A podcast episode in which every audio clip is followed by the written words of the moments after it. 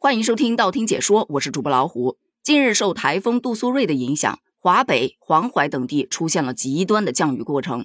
自七月二十九日开始，北京的累计雨量已经远远超过了二零一二年的七二幺特大暴雨。河北邢台这两天下了两年的雨，多地的降水量突破历史极值。那这一轮降雨为什么会这么强呢？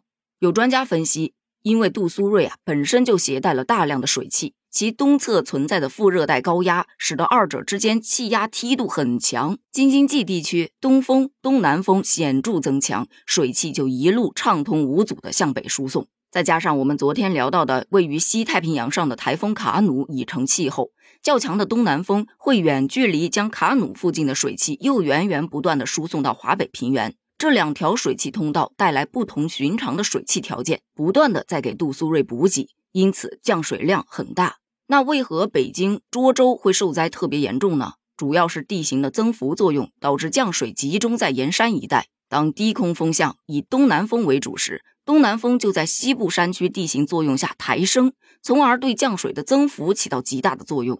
这也是造成北京西南部降雨更加偏多的一个主要原因。对此，有网友质疑：专家们总是在事情发生之后再去研究原因，有什么意义呢？有这个闲工夫，不如赶紧去展开救援。那么多人被困呢，确实，目前受灾人群的状态也牵动着各方的心。但研究清楚为何会造成如此大的暴雨的原因也非常重要。以后如果再发生类似的情况，专家也能更加正确的去评估，从而做出一系列的干预手段，防患于未然。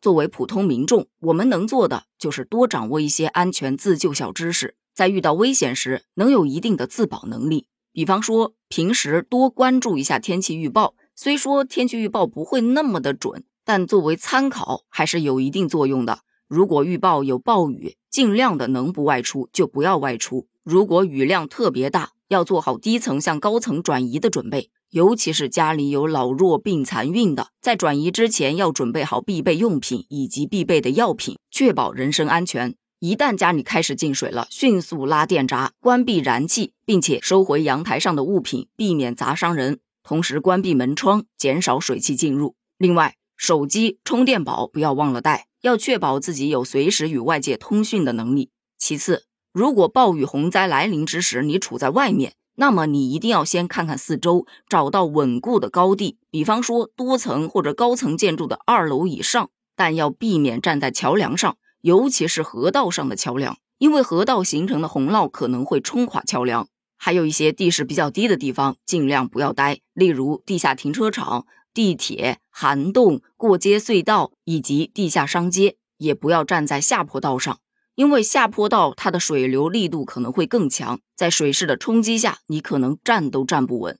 再有就是避免靠近那些老旧建筑物，因为年久失修，也许并不牢固。或者说电线老化等等的就太危险了，还要尽量远离路灯、电线杆、广告牌，以免发生倒塌或者漏电。如果暴雨伴随着雷电，那么树底下也不要站了。这些是在城区的情况下，如果在郊区，尽量要远离山坡，因为雨太大可能会造成次生灾害，比方说泥石流、山体滑坡等。如果不巧就遇上了泥石流，可千万不要去跟它比速度。尽量往它垂直的方向去逃跑，而且要向高处山坡上面跑。如果遇到山体滑坡，那就不再适合垂直跑了，你得往山坡两侧稳定的地区逃跑。如实在无法逃离，抱住树木等固定物体，或者躲避在结实的障碍物下，及时求救。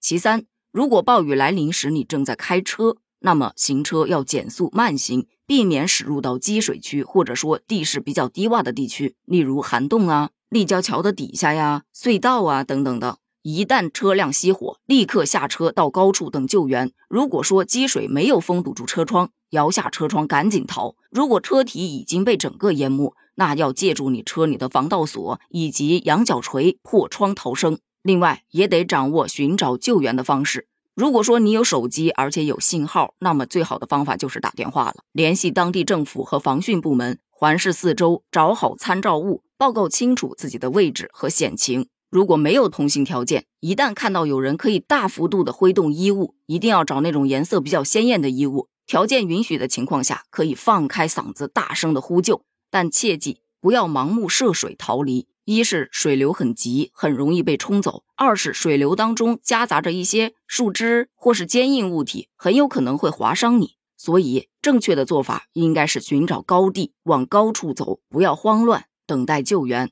最后，希望这场暴雨能够赶紧过去，希望大家都能平平安安。关于暴雨洪灾后如何自救，你还有哪些内容需要补充的吗？欢迎分享到评论区，咱们评论区见。